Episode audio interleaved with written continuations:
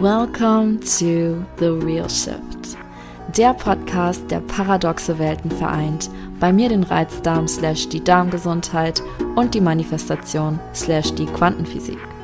Manchmal eine Wissensbombe, manchmal persönliche Anekdoten, die dich in 5 Minuten Lachflash oder hat sie nicht gemacht versetzen. Manchmal intime Soul Striptease mit Gastspeakern. Lehn dich zurück und lass dich überraschen. Es wird wild, es wird raw, es wird authentisch. Wir kratzen nicht an der Oberfläche, wir gehen deep. Cause that's where the real shift happens.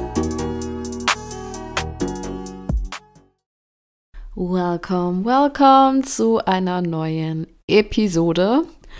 Und daher ich heute zweimal beim Tanztraining war und ziemlich fertig bin, werde ich mich heute auf jeden Fall kurz halten und direkt reindiven in das Thema. Und zwar habe ich ja in alten Episoden auch mal angeschnitten, was ich alles so in meiner Reizdarmzeit und ähm, generell Zeit, wo ich körperlich eingeschränkt war, gesundheitlich, physisch eingeschränkt war, nicht nur physisch, sondern generell.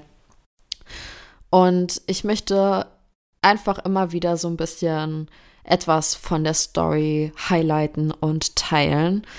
Und heute möchte ich gerne über eine meiner Essstörungen sprechen, um ganz genau zu sein, über die aller, allererste, die ich bekommen habe. Ähm, dazu will ich kurz sagen, ich wurde nie offiziell diagnostiziert, sondern habe einfach mich sehr, sehr viel mit den Themen auseinandergesetzt und ich passe einfach zu 1000 Prozent in das Bild. Wenn ich da an meine alte Lebenszeit zurückdenke, als ich eben mein Essverhalten verändert habe, also zurückblickend, ich habe gerade gesagt, ich passe da rein, also offensichtlich ist das kein Thema mehr, aber es passt schematisch total. Und worüber ich sprechen möchte, ist etwas, das nennt sich Orthorexie. Und ähm, viele kennen eben äh, typische Essstörungen wie Magersucht oder Binge-Eating oder Bulimie. Aber es gibt durchaus andere Krankheitsbilder.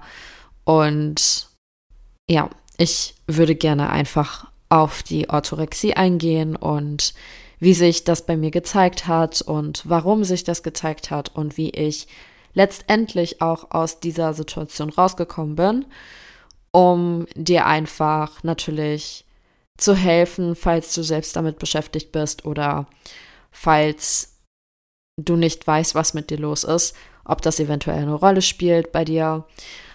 Ähm, ja, wo fange ich an? Ich war in meiner Studienzeit ja in Ulm und habe dort Wirtschaftswissenschaften studiert und wie es so ziemlich bei allen Studenten ist, nehmen sie in den ersten Monaten oder im ersten Jahr diese typischen Freshman 15 zu. Und ich meine Pounds sind ja ungefähr 500, also knapp unter 500 Gramm.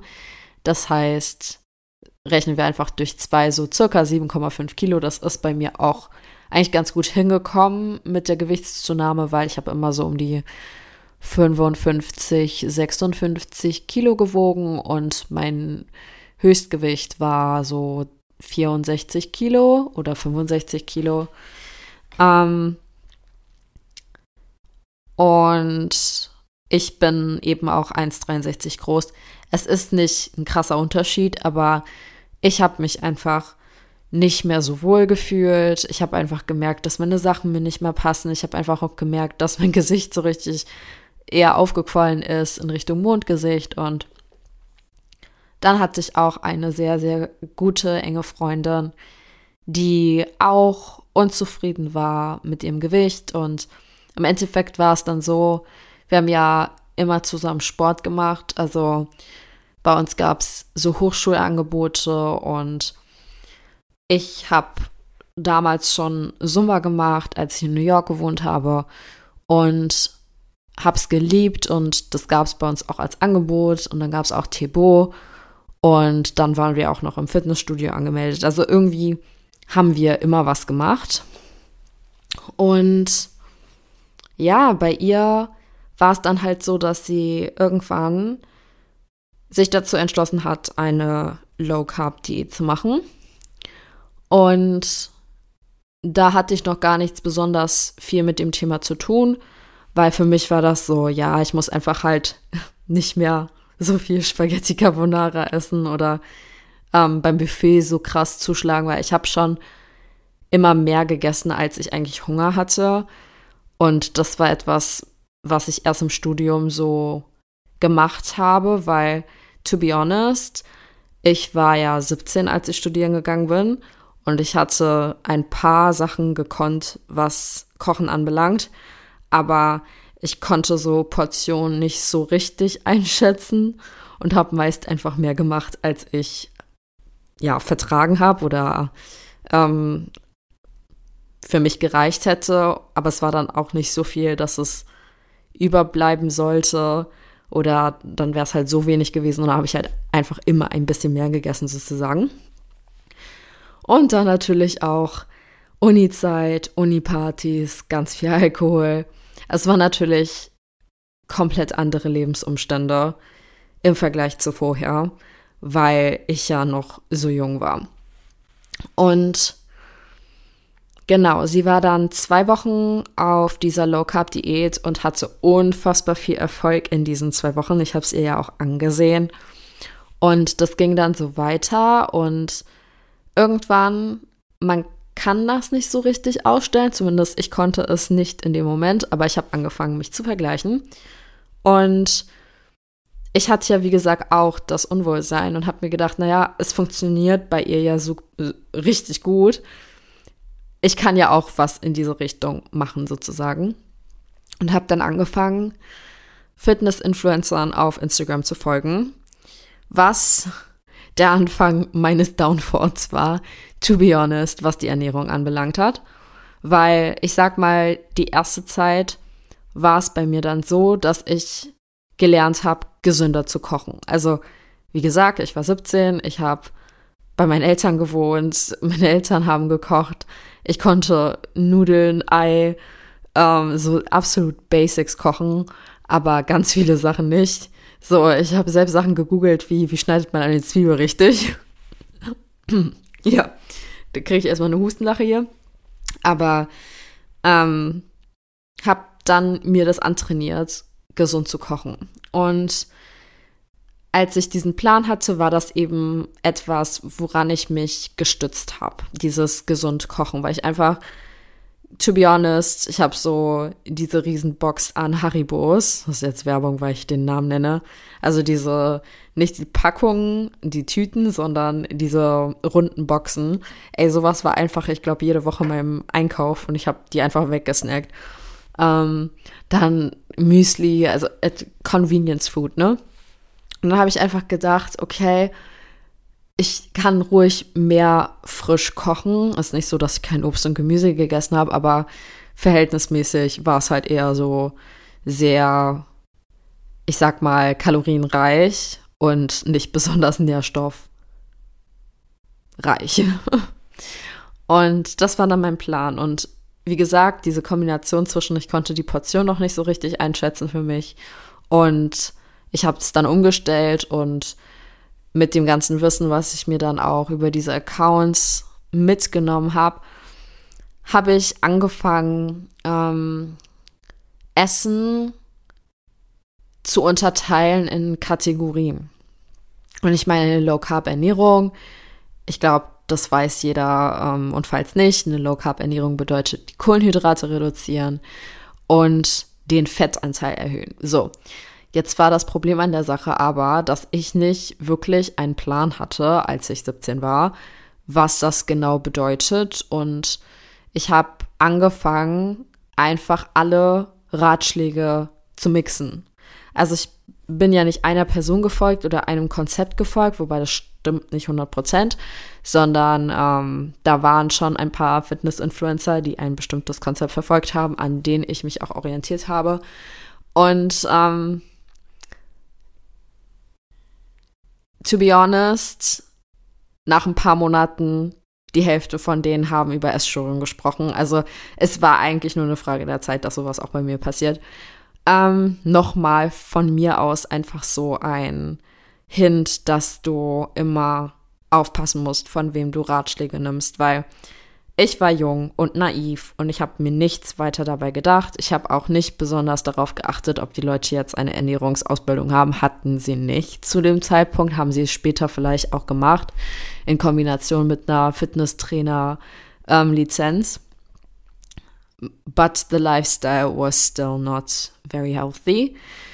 Ähm, jedenfalls habe ich das dann bei mir versucht einzubauen und das fing ganz schleichend an, einfach Gemüseanteil erhöht, ähm, Proteinanteil erhöht, Fett moderat gehalten, wobei ich bei Fett nicht so richtig einschätzen konnte, was ähm, gut und was schlecht war. Und anfangs war es auch okay. So anfangs wäre ich so geblieben, wäre es einfach eine Kalorien, äh, eine kohlenhydratreduzierte Ernährung gewesen.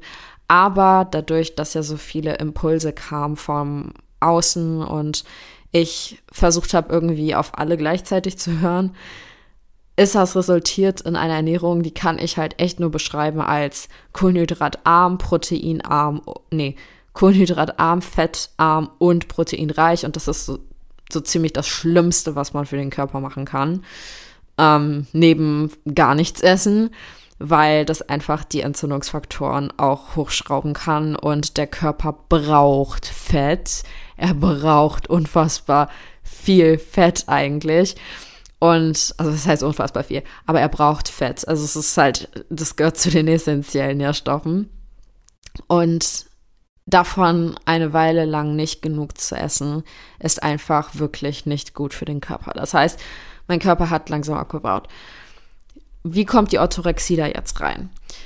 Die Orthorexie ist Essen in gut oder schlecht einzuteilen. So hatte ich das ja angefangen. Ich habe angefangen, ähm, Essen in Kategorien zu teilen. Das heißt, Kohlenhydrate waren automatisch böse, Nudeln waren böse, Reis waren böse, Couscous war böse. Alles, was irgendwie laut, ähm, ja, das Konzept heißt If it fits your macros, by the way. Aber hilft halt nicht, wenn man keinen kein Trainer beiseite hat oder keinen Ernährungsberater beiseite hat. Ähm, hm. Aber ich habe kategorisch angefangen, Essen in gut oder schlecht zu teilen. Was daraus entstanden ist, ist zum Beispiel, dass ich alle kohlenhydratreichen Sachen ausgetauscht habe durch Alternativen. Was bedeutet hat, ich habe mich eine Weile lang, und wenn ich da gerade dran tränke, kriege ich echt das Kotzen, von Cognac-Nudeln ernährt als Alternative für Nudeln. Das heißt, es gibt diese Cognac-Nudeln, die haben so gut wie keine Kalorien und sind glitschige Etwas. Sie schmecken auch wirklich einfach nicht geil. Aber man war halt so besessen davon, ähm, seine Ziele zu erreichen, dass man sich eingeredet hat, ähm, schön in Soße gepackt, dass das gut schmeckt. Meine Soße war einfach immer eine Erdnusssoße ähm, aus, by the way, Pulver, was man sich angerührt hat, damit es weniger fettreich ist. Also es wurde konsequent schlimmer. Angefangen hat es wirklich mit äh, Kohlenhydraten, dass ich sie erstmal reduziert habe, dass ich es dann versucht habe einzutauschen und dann, was passiert ist, ist, dass auch Gluten zum Beispiel bei mir verteufelt wurde, weil ich irgendwem gefolgt bin, der eine Glutensensitivität hat. Warum ich auch jetzt so passioniert darüber bin, keine Verbote und Verzichte auszusprechen für meine Leute mit Reizdarm, sofern es nicht absolut notwendig ist, wie bei einer Zöliakie. Einfach weil ich ganz genau weiß, was das mit dem Körper macht, wenn man auf viele Dinge verzichtet in dem Irrglauben, dass es hilft.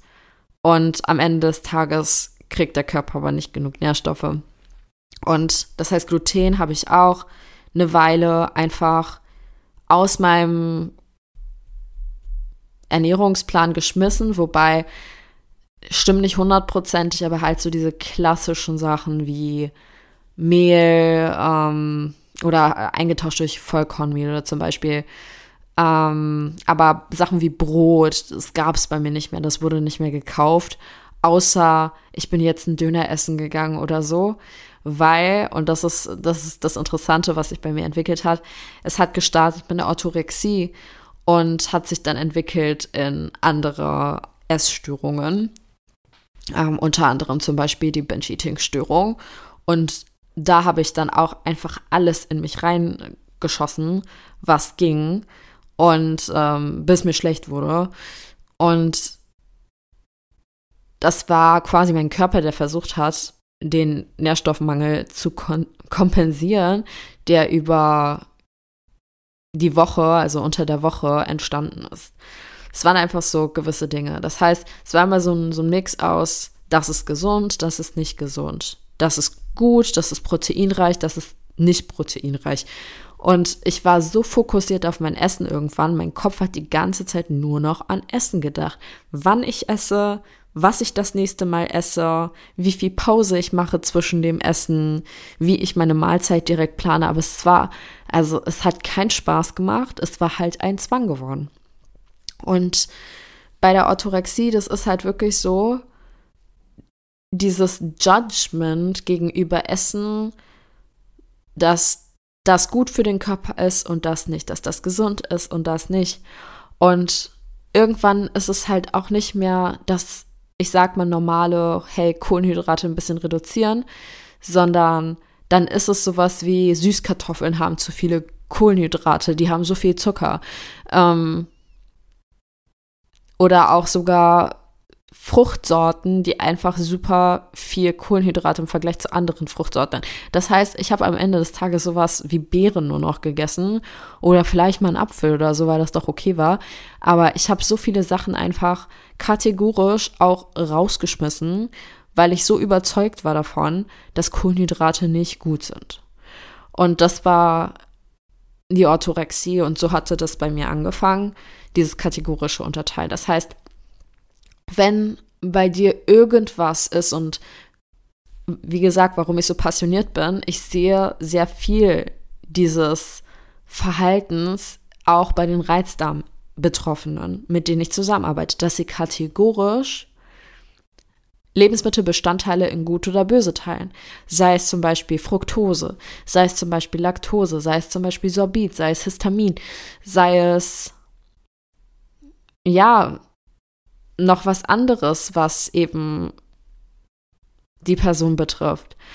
Und ich sag mal, es gibt Dinge, die wirklich wichtig sind, wie zum Beispiel Zuckeraustauschstoffe kategorisch zu vermeiden, weil es Chemie ist, kann ich nachvollziehen, weil da ist auch was dran. So, es verändert die Darmflora.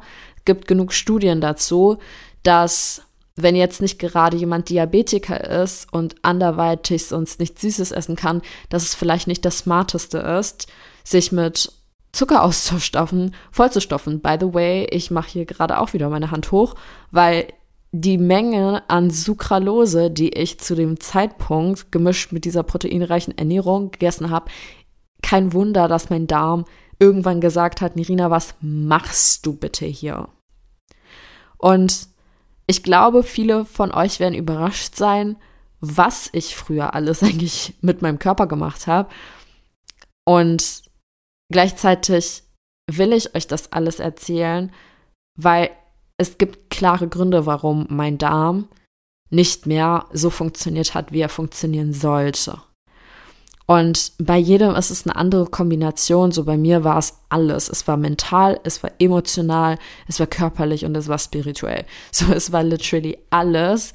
Und deswegen habe ich ein komplettes Ausbekommen von meinem Körper, wo es halt wirklich darum ging, ein paar Jahre erstmal wieder auf sein Leben klarzukommen und gesund zu werden. Und wenn du jemand bist, der einfach merkt, okay, hey, ich habe das auch, dass ich kategorisch Essen in gut oder böse teile, sei es aus guter Intention. Ja, ich meine, meine Intention war auch gesund essen. So ist es ja nicht. Aber ist es wirklich gesund, was du machst? Weißt du das zu 100 Prozent, weil du dich mit einem Experten ausgetauscht hast? Oder ist das einfach das, was du dir auf Blogs äh, zusammengelesen hast, was du bei Influencern siehst? So, ich will nicht sagen, schalt deinen Menschenverstand an, aber manchmal schon, weil wir gehen so blind durch die Welt und lassen uns alles Mögliche verkaufen. Jeder kann gefühlt alles verkaufen. Und es ist halt wichtig, dass du weißt, warum du deine Entscheidungen triffst und basierend, worauf du deine Entscheidungen triffst. Weil so, komm nicht zu mir, um Make-up-Tipps zu bekommen zu den besten Make-up-Marken, because I didn't wear Make-up for the last 10 years. So, das wäre nicht smart. Aber Komm zu mir, wenn es um die Ernährung geht. Komm zu mir, wenn es um deine Darmgesundheit geht, um deine Darmbarriere, um deine mentale Gesundheit, um deine Hautgesundheit. Dann komm gerne zu mir, because that's my knowledge.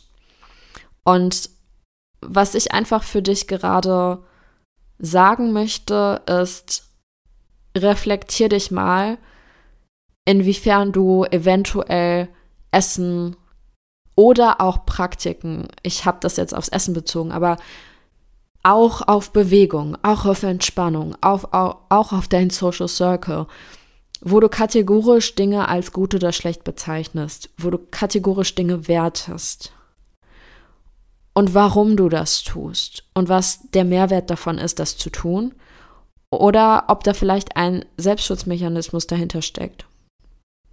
Das ist das, was ich dir gerne heute mitgeben möchte, weil dein Reizdarm oder deine Darmprobleme oder deine Gesundheitsprobleme, sei es physisch, mental, emotional, spirituell, ist jetzt mal dahingestellt, kommen nicht von irgendwoher.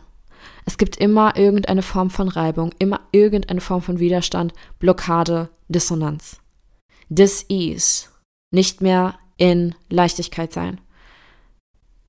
Und es ist deine Aufgabe herauszufinden, was diese Dinge sind. Es ist auch deine Aufgabe, diese Dinge zu bewältigen und dein System wieder in Balance zu bringen.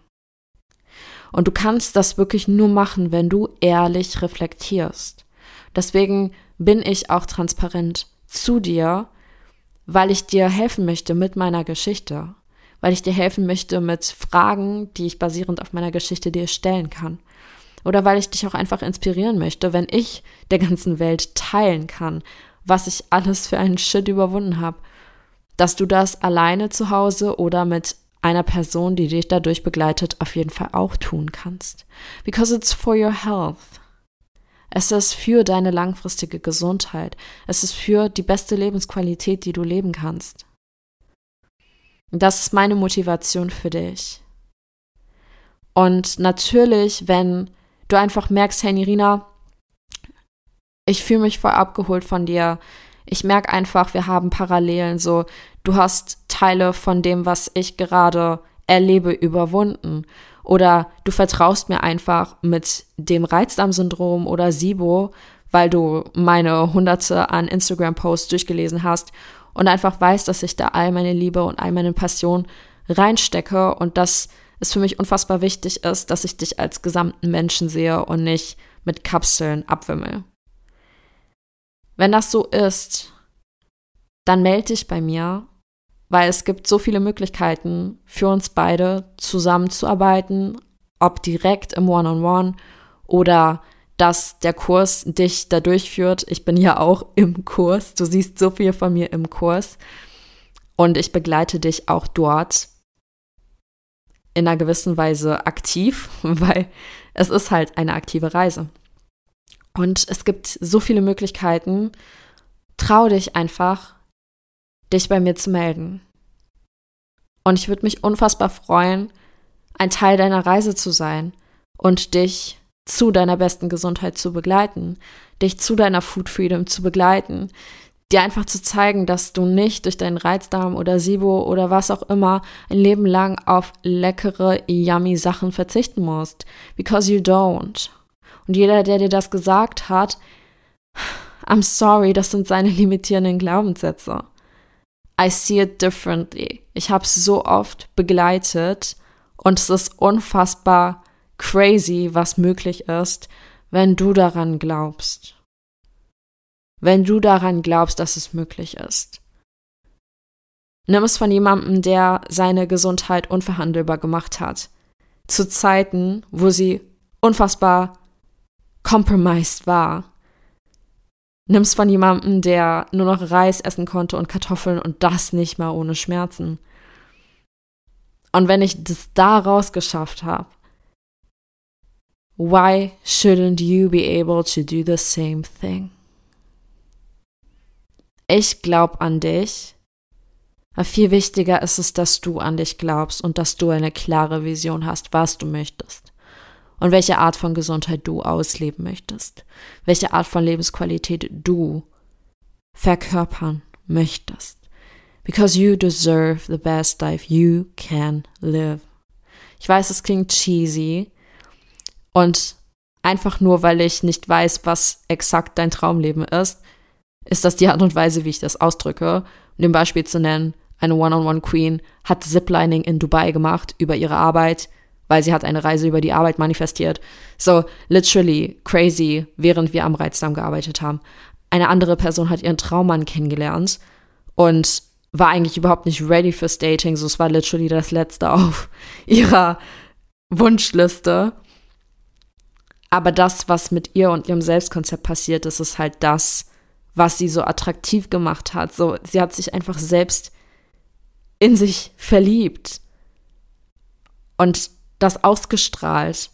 Und dann kam der Typ mit King Energy und hat um sie gekämpft und hat es direkt festgemacht und direkt sie vor den Eltern vorgestellt.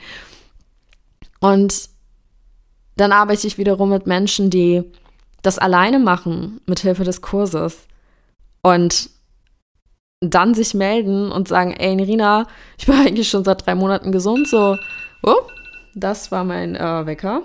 Ich soll jetzt lesen. Aber es ist echt herzerwärmend. Und ich weiß nicht, was deine Wünsche sind. Ich weiß nur, dass wenn du sie unverhandelbar machst, du einen Weg finden wirst. Und ich würde mich unfassbar freuen, ein Teil deines Weges zu sein, because I know what can happen in my rooms. Und falls du noch nicht das Story Highlight Resultate auf Insta angeschaut hast mit sowohl Text Testimonials wie auch Audio Testimonials, please do, weil das ist das, was möglich ist. Und wenn das für eine Person möglich ist, ist das für alle Personen möglich. Natürlich unter der Prämisse, dass du andere Wünsche hast und wir die möglich machen. Ich freue mich. Nächste Woche ist wieder Sternzeichen im Bett. Und lass dir die Fragen nochmal durch den Kopf gehen. Journal drüber. Beobachte dich. Und denk dran, Essen ist nicht gut oder böse. Wenn überhaupt, gibt es eine Sache, die man aussagen kann. Das Maß macht das Gift. Behalte das im Kopf. Because that is so. Wir hören uns.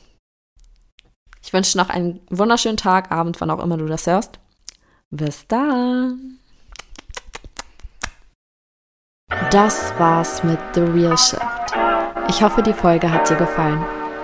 Wenn du ein bisschen Blut geleckt hast und mit mir in tiefere Sphären diven willst, schau dir meine Website an Dort findest du von Masterclasses über Self-Paced DIY-Programme bis hin zu One-on-One -on -One alle Möglichkeiten, um mit mir an dir zu arbeiten. Teil doch gerne deinen Number One Nugget bei Insta in deiner Story und verlink mich oder schreib mir eine DM at DivineDown mit deinen Erkenntnissen, eigenen Erfahrungen und Future Topic Wünschen. Hinterlasse gerne eine 5-Sterne-Bewertung um den Themen mehr Aufmerksamkeit zu geben und dabei zu helfen, die Welt zu enttabuisieren. Wir hören uns dann nächsten Montag. Dein Nüini.